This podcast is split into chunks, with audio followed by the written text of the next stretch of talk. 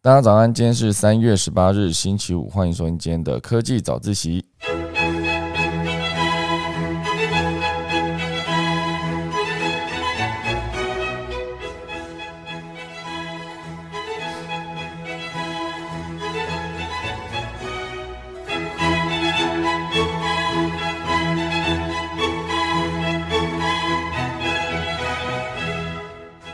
好的，今天科技早起要跟大家分享什么样的消息呢？诶，看到这个标题就知道，今天又再度是一个先预录好的节目。今天要跟大家聊的还是《讯号》这本书哦，《讯号》这本书其实之前聊过两三次了，那还是有非常多的主题没有跟大家分享到啊。不过今天我们还是针对科技这一块，我们是其实之前有跟大家聊过嘛，呃，《可讯号》这本书其实是有七个章节，然后今天会跟大家聊的是第四个章节，关于科技创新这一块。包括呃科技突飞猛进，还有讯号十三的五 G 革命，以及讯号十五的基因飞镖，好，就是全部都是以呃科技这个角度来看所有的整个世界局势。那等一下钟声过后，就要准备开始今天早上的科技早自习喽。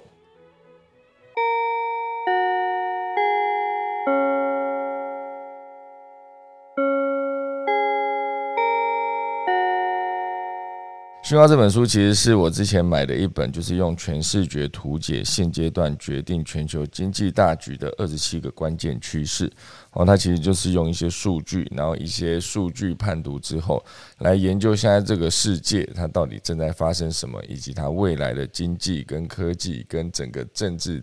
地缘政治的走向。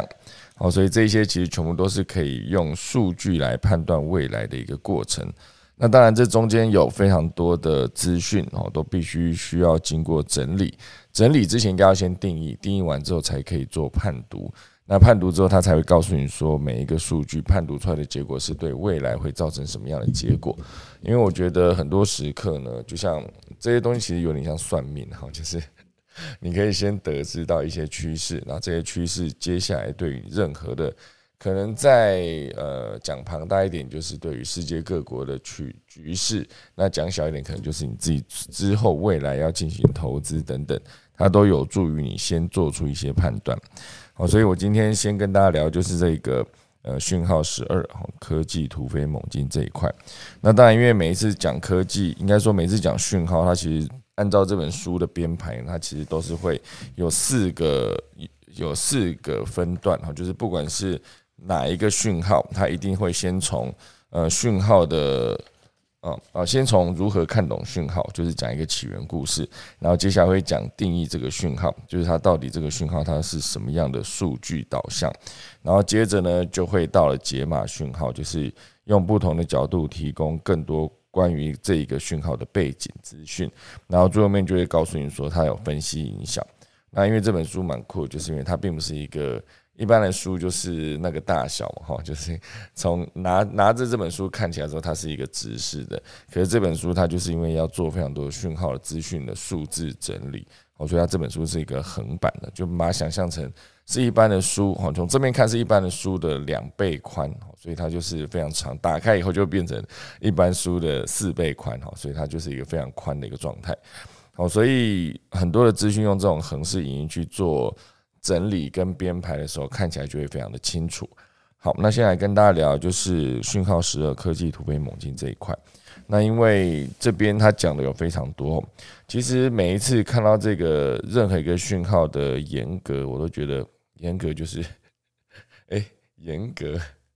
严好。沿着哪里的沿哈，革就是革命的革，就是看到这些讯号的资，应该说看到这些资讯整理的过程啊，就会分析所有的现在为什么会变成这样，它当初从哪里来的。好像比如说这个讯号啊，应该说科技突飞猛进这这个章节，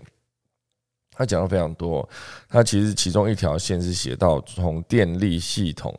呃，电力系统被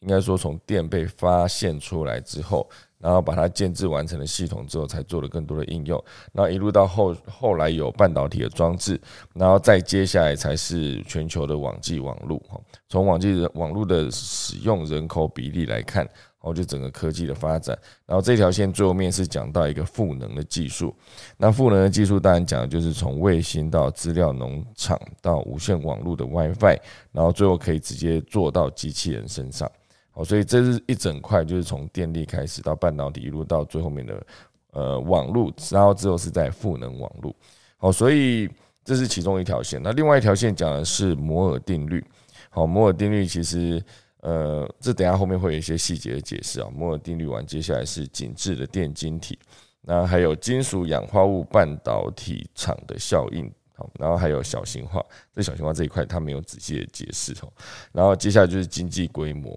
好，经济规模，然后呃，这条线就是完成是这样的啊。第三条线写的是从资料化，然后到知识的累积，到设备的扩增，然后最后面到机器学习，就 machine learning，machine learning 最后其实可以直接走到 AI。好，但这其实这几块，从刚刚才讲的呃电力系统，然后遇到后来的摩尔定律，然后还有这个资料化，好，资料化最终可以走到机机器学习。哦，其实全部都是影响科技发展的迅猛这件事情一个重要的原因，哈，所以它这个篇章才会定义成科技突飞猛进。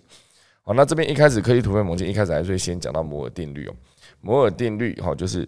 晶片上的电晶体数量每两年就会翻倍，但是电脑的成本却会减半。好，这讲的就是一个好。可是我觉得这件事情好像渐渐的有一点没办法直接按照之前的两年、两年、两年一直做翻倍哈，因为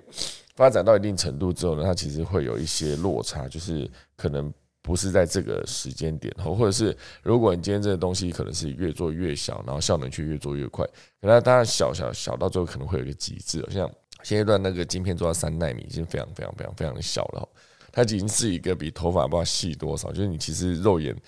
你好像没办法完全直接看见它，就是那一个，你可以看到那个晶片上面的每一条线路，其实严格上你肉眼是看不到的哈。哦，所以它这个图表上面写的就是，呃，这个摩尔定律，它讲的非常的多。然后从最早的那个晶片可能是机械式，然后接下来到继电体，然后真空管电晶体到机体电路。好，它时间点呢是从可能一九九一九零零年开始。好，就是 IBM 的报表机有一个八倍分析机，好，就是八是巴黎的八倍是分贝的倍，好，八倍分析机。然后在接下来的一九四零年代有一个继电器，啊，一九五零年代有一个真空管，好，就可以直接用电子数字积分的计算器。然后到一九六零年代呢，哈，IBM 的一一三零，好，这台电脑上面就有电晶体，然后还有一个呃康博的。呃，有个 Desk Pro，然后三八六，然后一直到一九七零年代后期到一九八零这段时间，接下来就走到机体电路，好，就是大家可以后续看到就是 Pentium 系列，好，然后 Pentium 四，然后在后面就是 Core to Do，好，就是呃酷睿二，好，酷睿 Two，这其实就是整个晶片的演进。那当然，以这个晶片的眼镜，当然晶片可以越做越小，效能却越做越好嘛。它其实讲的侧面有一个文字的说明写到，就是从灯泡到人工智慧驱动的汽车，哦，因为科技创新不断的提升，呃，起初处理能力呈现呃呈指数性增长的摩尔定律仅适用于电子电路。现在这个技术飞速进步，很久以前就已经开始，并会一直持续下去。而社会的变革呢，会一直伴随而来。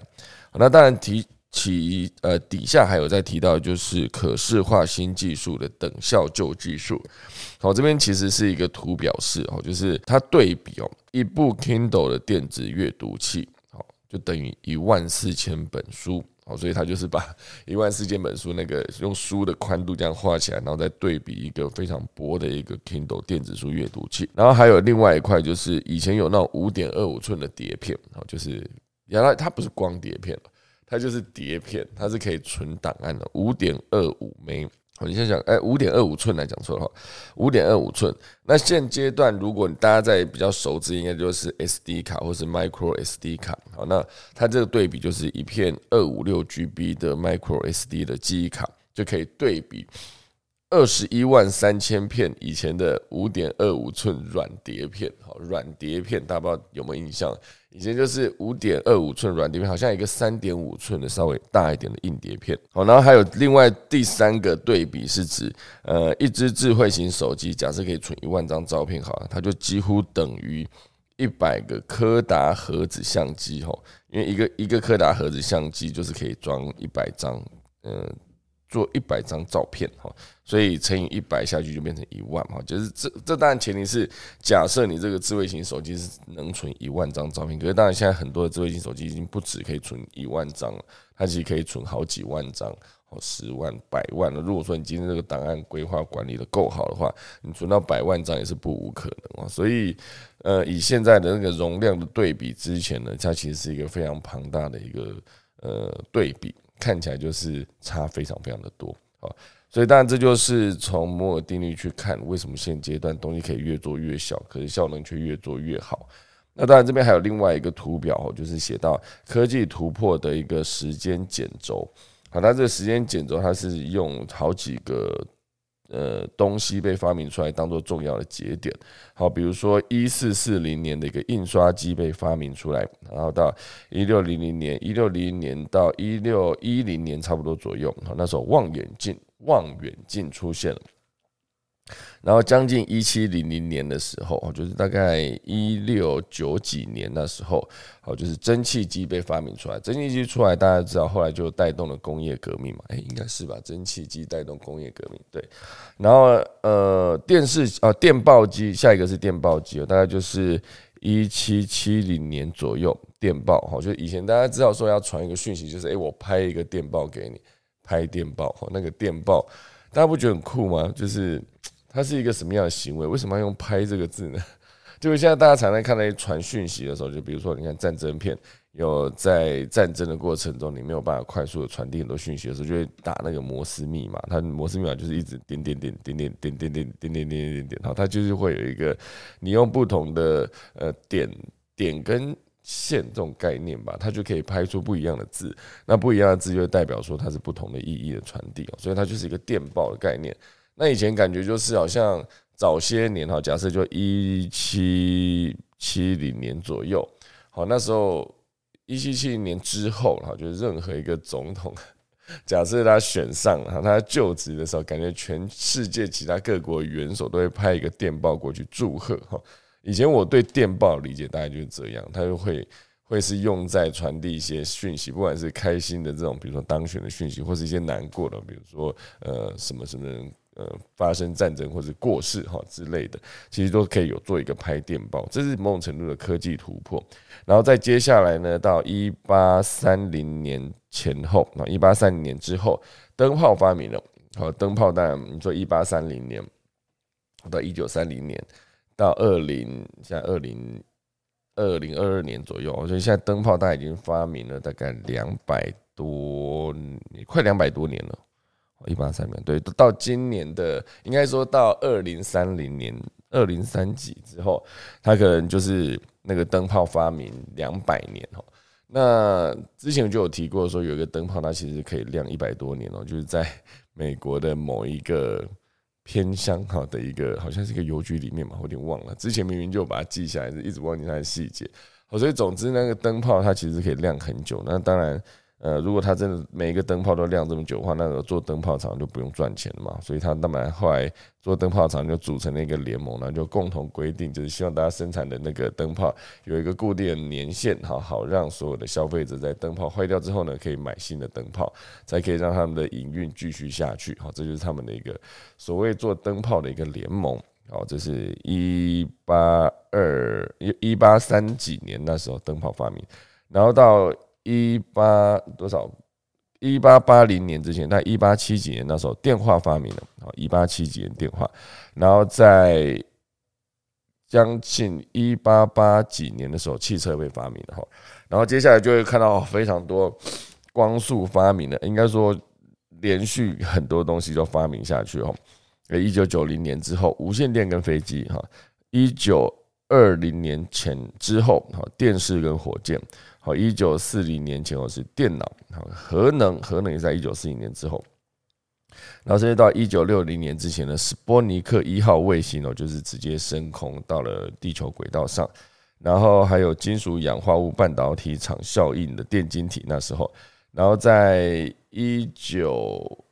七零年之前哈，登陆月球了。然后还有那时候的个人电脑，一个 PC 的概念也出来了哈。然后那个时候也是微处理器，然后文字处理器，然后还有一个全球定位系统，好，就是在一九八零年那个前后。然后还有微软磁碟作业系统跟微软视窗作业系统。其实那时候以视窗话来说，嗯，苹果的麦金塔电脑，麦金塔底下使用的 OS 的系统也都是走一个图形界面。然后接下来就是到一九九零年代了，数位行动电话，好，就是不知道大家第一支电话是多久以前的。然后还有呃，数位多功能影音光碟，好，影音光碟。不，这边讲的可能是 VCD 哦，因为 VCD 应该可那个时候 DVD 不知道出了没有。总之就是两千年之前，两两千年之前其实已经有数位行动电话，然后也有油电混合车了哈。然后两千年之前哈，也有一个数位呃，有一个国际太空站哈，也正式的升空在地球轨道上面 launch 开始服务哈。然后一路走到两千年。两千年之后，它设定了一个，就比如说 iPad，iPad 这个东西，它其实算是一个划时代的产品。严格说起来，它好像是只是一个硬体的播放器，可事实上，它的整个运作模式在当时改变了整个音乐娱乐的产业。就是你在听音乐的过程中，你可以直接透过这个它的 iTunes 平台直接下载音乐，然后就是打败，哎，也不算打败，就是突破了之前你要买音乐你就只能一次买一整张专辑这个逻辑。好，你现在可以分开买，买一个就是你喜欢的单曲，哈，就每一首歌大概就零点九九美元去把它买下来。iPad 好占据一个重要的时间点，然后两千年之后还有一个就是人类基因体的计划，然后甚至石墨烯，然后还有呃后来脸书也上线，然后接下来就是二零零七年的苹果手机，然后还有大型强呃强子对撞机。然后在二零一零年之前的 Google 的无人驾驶车也正式上线开始推展哈，然后二零一零年的 iPad，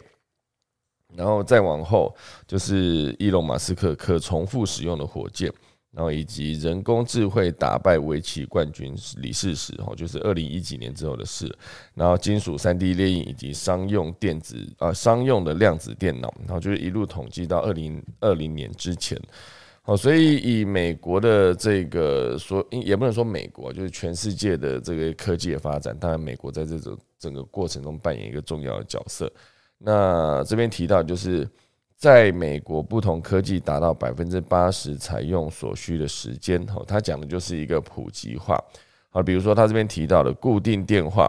好，就是固定的电话，它其实。用到，比如说他三亿人，哈，就是百分之八，三亿人的百分之八十，哈，都去采用，就代表说它普及到了百分之八十人都在使用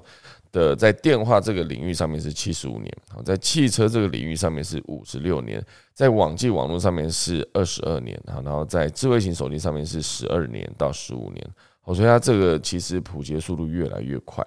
我就像，如果你真的用传统媒体来看的话，传统媒体当然就是以前是最早是呃报纸，然后报纸报纸就是文字的传递嘛哈。后来到了广播，广播是有声音的传递，然后后来到了电视，电视就是有影像跟声音同时的传递。然后，可是当然前面讲的东西都比较偏向是单向式的传播。那后来当然因为网络的速度加快，然后整个就之前提到 Web 二点零的时代，其实你已经可以做一个。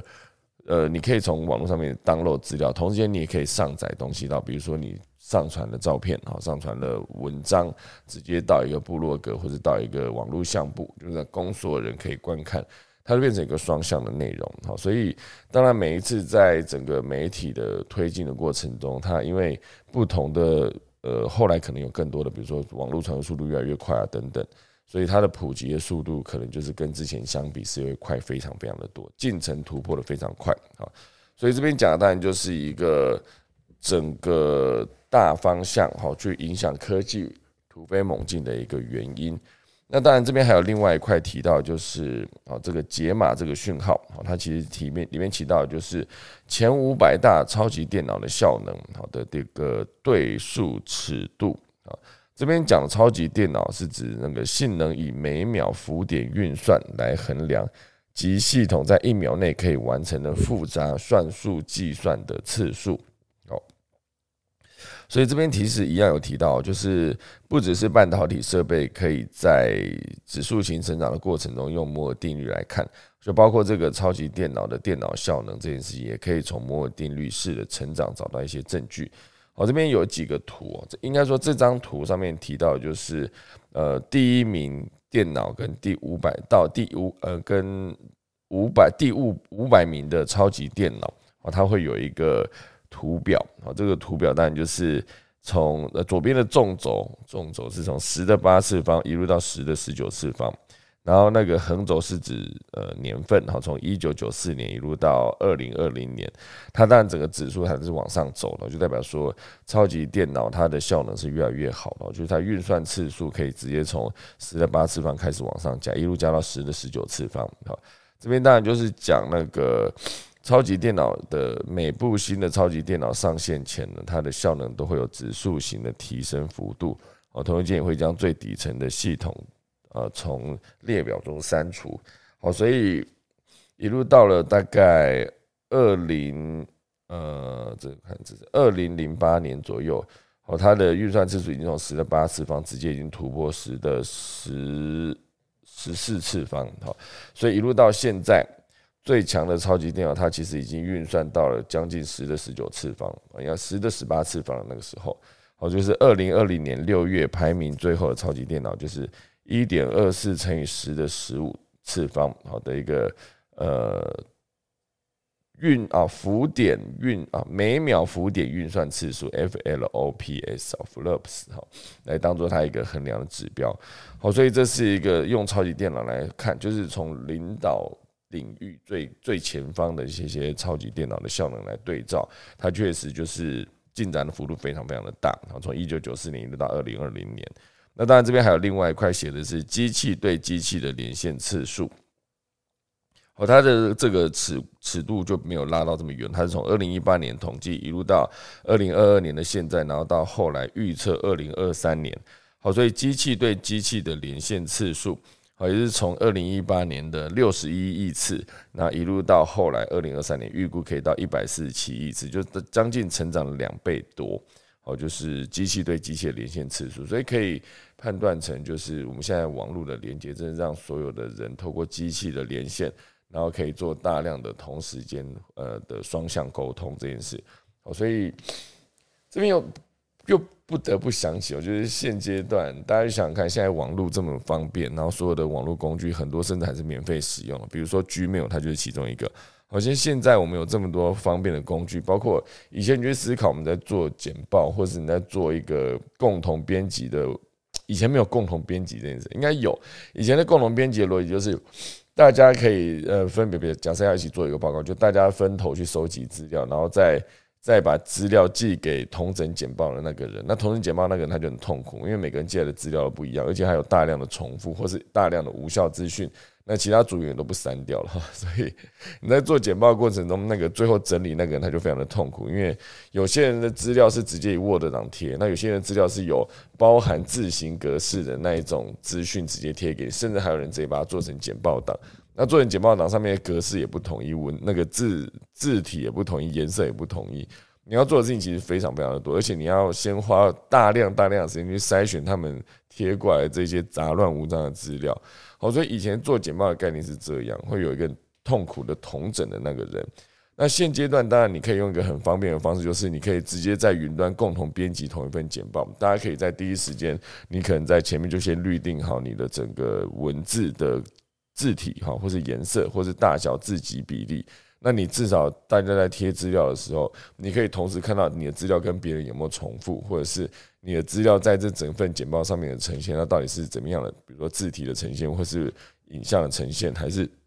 还是你的颜色哈，总体的颜色。因为我之前在学简报的过程中，就是整个简报的设计的过程，你可以直接使用你们企业的代表色。啊，比如说可口可乐你就是红色嘛，比如说百事可乐你可以用红色跟蓝色，啊，比如说 Facebook 就是 Facebook 那个蓝色，那还有一些是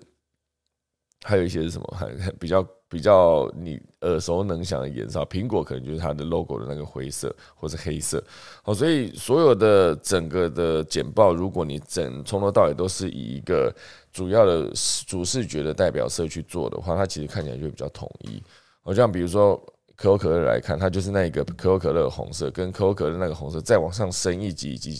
再浅一级，这样你就会有三种。不同颜色的红色，然后去呈现你的简报里面的资讯的从重要到不重要，或者是你就直接从这这几个红色，然后再加上黑色、白色、灰色，来当做你这个整个简报的设定的一个主视觉的颜色，它看起来就会比较完整跟有质感。好，因为这时候你如果去思考说，呃，假设你今天想，你就思考可口可乐简报上面为什么会出现一个绿色。为什么会出现一个那个百事可乐那个蓝色？你第一时间你是没有办法直接问出这个问题，就是诶，为什么那里会有个蓝色？可是你心里没有这样想，你的脑袋的透过你的眼睛收集到的资讯会直接打一个问号在你的脑袋里面。这也是为什么很多时候你在做简报的时候，你不能让底下的观众去思考这边为什么有这个东西。如果他去思考，他就代表说他会分析，他分析就没有办法仔细听你讲话。好，所以这其这一块其实是我自己在哎，怎么突然讲简报这边讲那么久？所以总之，我现在要讲的就是电脑的那个连线越来越快了，所以现阶段照理说应该是可以有更多的，应该说更有效率去处理完手上的工作。可是为什么现阶段我们工具已经那么方便，大家工作时间却一样越拉越长？我就是尝到一个就是为什么会？所以现在工作变很多嘛？那如果现在工作变很多的过程中，那感觉薪水应该要更多一点了。好，所以我觉得你你已经可以云端共同编辑同一份文件，或者共同编辑同一份简报档了。那为什么会做到这么辛苦？大家可以去思考一下，就是科技到底是为人类带来的方便便利性呢，还是它这是完全变成一个害你加班加到死的一个凶手？哈，大家可以去思考一下这件事情，为什么现在要做的事情这么多？好。好，这讲的就是机器对机器的连线次数。我们再继续回来讲，就是一个后面还有另外一组是写到说全球累计的资料。好，全球累计的资料，好从二零一零年开始看，好，就是呃左边的纵轴是从二十到一八零的一个一阶位元组，一阶一阶就是十亿兆位元组，十亿兆，好。十亿兆位元组，好，所以是从二十，从两百亿兆位元组一路到呃一千八百亿兆位元组，哈，左边是这样看，然后它的数据是从二零一零年统计到二零二零年，到后来预测二零二五年，哈，所以它是从二十一路拉到一七五，所以短短的十年啊，十五年内，它就增加了从二十，但是好像从不到二十到了一七五，所以它的。飙涨的幅度是非常快的，因为这些可能可以去思考一下，就是从那个物联网，因为物联网你万物互联的情况下，每一个 device 它都会产生它自己属于自己的数据。哦，就像你现在在开智能驾驶的车子，那每一辆车它都会有，你都会一直实时收集的数据，比如说你的胎压，它就是一直在监控中，然后你这个整个驾驶的过程中，你前方、侧边跟后方会出现的所有东西，哈，包括。呃，人好，包括走在旁边的公车好，还有骑脚踏车的人等等。你知道，在马路上行走，它就是一直在收集数据。那这是在电动车嘛？那如果说你今天是在家里的智能家庭，它比如说它自己感测自己目前为止家里的湿度不足，它就自动开启加湿器，或者觉得现在家里的湿气啊，应该说湿度太重，它就自动开启除湿机等等。它必须要一直持续不断的收集这些资讯，然后在网上。回到呃云端之后去做判读，然后再回给这个设设备去做出一个相对应的一个改变哈，比如说就我刚刚讲的开加湿器，或者开除湿机，或是觉得现在屋子里面呃通风度不好，然后他就直接把窗户打开等等，它全部都是呃智慧家庭可以直接做的控制，所以我觉得这件事情。在电脑跟电脑持续连接，跟全球累积资料大量爆量产出，尤其在物联网元年，可能是大家每次讲二零一七年是物联网元年，可是现在看起来应该真的是从二零二零年之后，哦会到二零二五年之间会有一个爆发式的成长，因为二零二零年它其实也是从八十开始，到二零二五年五年之间它可能会爆量到八十的一倍多，然后就变一百七十五哈，所以这就是其中一个全球累积资料爆量成长的一个原因。好，那接下来这个另外一块也有提到，就是呃，更多的进展跟投资将会出现。好，比如说这边讲的是从电信业、还有交通运输、金融、能源、原料、公共事业跟消费必需品及工业，还有医疗保健等等领域，好，它都会有更多的投资。它面对比的图是从一九九零年到二零一八年，哈。比如说，呃，美国的股市各部门占比会随着时间做变化。比如说，一九九零年的电信类就是从五趴到二零一八年的十四趴，然后一九九零年的资讯科技其实是零，然后到二零一八年是十二，哈，所以它就增加了非常多。那以交通领域这一块来看，哈，就是交通领域在一九九零年的时候百分之三十八，然后到二零一八年的时候降到百分之二，哈，所以很多的。投资跟整个美国股市各部门的占比持续的变化，就可以看得出来，很多的领域一直发生了改变。好，那这边底下还有另外一个图表，写的就是各国的在科技这个领域的研发总支出。那当然最高的是以这个资料是呃联合国教科文组织统计研究所提供的资料。好，这边讲的就是。呃，目前为止，各国的研发总支出就是按照购买力的评价和占 GDP 的百分比，用美元来计算，就是美国是五千八百二十亿啊，中国是五千五百四十亿，日本哦第三名一七七零，然后德国第四名一三八零，然后南韩是第五名哈一千亿。那接下来，印度跟法国、跟英国、俄罗斯、意大利、加拿大、西班牙等等哦，就是不足一千亿，那呃落差幅度还蛮大的。好，所以看得出来，其实呃评购买力评价跟 GDP 的百分比，哦，因为比如说以美国的五八二零亿，它其实占 GDP 的百分之二点九，那中国的五五四零亿是占二点二，那日本一七七零亿，可是它占到三点三，那韩国占最赚哎，算起来是最多哈。韩国占四点八，韩国的一千亿其实占它 GDP 已经占到四点八了，哦，所以。以比例来看，韩国算是投资手比比例最大的一个国家，四点八帕。就假设他国家赚这么多钱，好，那他就直接拿出四点八帕来投资在研发这件事情上。好，大家知道研发这件事情，它其实是一个，它有机会让你的整个，不管是在科技产业还是各个国家国力强盛去对比去看，研发的支出越高的话，它其实就是一个正向的循环。因为研发，其实你如果真的，当然研发也有失败的例子啦，就是你在失败过程中，当然就只能认亏嘛。可如果说你在不确定它到底会不会成功的时候，你就持续投入研发这件事，那对于你后续，比如说你研发这成功的某个领域的项目，那你就独占了这一个前期的领导的优势，或者是你后续可以把专利卖给其他人。不过你研发持续在做这件事情的时候，就真的可以拉出你跟竞争对手的一个。越来越大的庞大的差距，好，所以我觉得研发的投入其实是不可少。这在各个公司的竞争其实也是，我就像台积电，它是一个全球的晶圆代工的领导品牌，领头羊第一名哈，冠军啊。那他在研发这一块绝对是投入非常大的手笔，不然他没有办法直接持续在呃纳米等级的晶片上面，然后一直做到领先同业，同业其他人都做不出来，可他却可以做到这么。这么小，然后就是这么精密，甚至是这么精准，然后良率这么高，然后把技术持续往下推进。那我相信，在投入研发的金额上面，绝对是费了不少钱哈。所以我觉得这件事情真的是一个正向的循环。好，所以进临到这个科技发展突飞猛进的第四大段哦，就是它的影响，影响表现在非常多的地方。好，比如说这边有一个图，我觉得也非常有趣哦，就是从好处到坏处，从正面效果到负面效果去对比。哦，就是呃，访问了非常多的受访者，按照一到七分去回答。哈，这一项新兴科技在未来十年内可以带来显著效应有多大？还有这一项新兴科技在未来十年内能够带来严重的负面后果的可能性有多大？哦，所以大家就是用这个角度来看的，好处的对比跟那个呃坏处的对比。好，所以大家觉得，呃，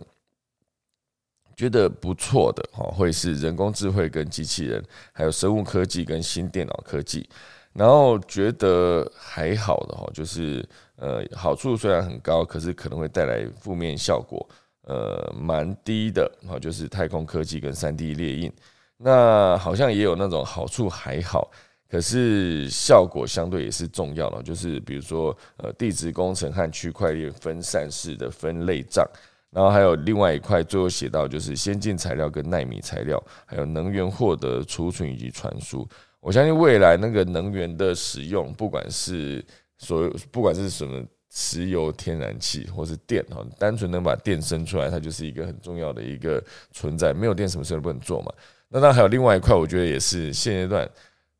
我不能说它被忽略啦，只是在电力面前，好像现阶段水好像还好，还没有真的到这么严重，还是因为我们所处的地方是水非常的足够，所以还没有这么明确的感受到，如果一旦缺缺水变成完全性的常态，就是你连喝的水都没有的时候，那有可能会发生在二零四几年到二零五零年之间，听起来好像有点可怕，对不对？可是之后淡水会变得严重不足，它会是一个。常态，然后以及是一个非常严重的问题，好，所以我觉得科技接下来演进下去，能源的获得、储存跟运输就变得非常的重要，好，好，然后还有另外一块写到，就是认为科技需要更好的管理跟治理的领导者比例，好，受访者会选择三项认为最呃最需要好好治理的新兴科技，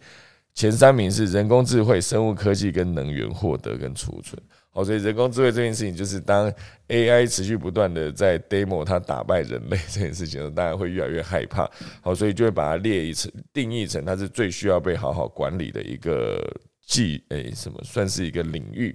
哦，就是如果 AI 的管理失败，机器人越来越聪明，以后它会不会直接变成一个超人类，然后取代人类呢？有没有可能哈？所以这个需要好好的管理哈。就像之前很多的什么，包括机械公理演的，就是机器人会有一个重要的三法则，哦，就是所有的设计跟他们所有的行为都不能离开这三个法则。那后来好像真的变成一个机器人设计，后来影响很深远的其中一个前期的定义。好，所以人工智慧跟机器人是需要被更好的管理。那当然，相对有一些比较简单，比如说那个三 D 列印，还有虚拟跟扩增实境，还有太空科技，相对好像就诶还好，没有让人家这么害怕。就你三 D 列印，感觉相对的，它会取代一些事情，可它完不会完全取代人类。可是感觉那个人工智慧真的是有可能，它运算比你快嘛？哈如果它的骨骼身体又比你强壮的话，那你很难，你不知道要怎么跟它竞争。好，所以这边最后这一段写到，就是美国科技产业首次发公开发行，就是 IPO 所募得的款项。哦，以二零一五年来说是七十七亿美元，然后到二零一九年的时候已经暴涨到两百一十九亿美元哈，然后非常多，就是科技部门呃持续引发创投投资者的兴趣。哦，就是从二零一五年的七十七亿，然后到二零一六甚至还变少，变成二十九亿哦。然后二零一七年的时候再回到一百零一，然后到二零一九的时候，现在是呃两百一十九亿。哈，这其实算是一个在这一块 IPO 投资上面的增增长蛮迅猛的。那接下来最后一段是写到说，半导体在汽车汽车总成本中的半占比啊，比如说两千年的时候，半导体用在车子上只占百分之十八。到二零三零年的时候，有可能占到百分之四十五，所以可以说车子会越来越智慧，然后以及晶片在这一块领域上面是越来越重要。哦，所以这边总之就是这个科技发展急如闪电的一个整个的篇章。我觉得它其实就带大家看到从各个不同的从电晶体开始哦，一路到晶片，然后到后续的晶片的整合应用结合网络，它其实都是有机会让我们未来的人呢可以活得越来越。有效率哈，就是有效率的同时，可是你工作量没有减少的情况下，你其实还是会非常的辛苦哈。好，以上就是今天的讯号这本书的老屋翻新书跟大家分享的其中一个章节。那今天这个因为也是预录的嘛，所以我今天就先以录四十分钟，因为接下来忙着去开会哈，所以没有办法直接在做现场。今天就感谢大家收听了，我就先来打下课钟喽。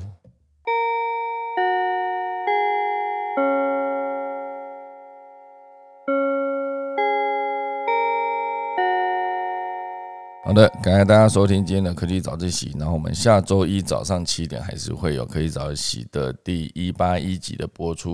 今天就感谢大家收听啦，大家拜拜。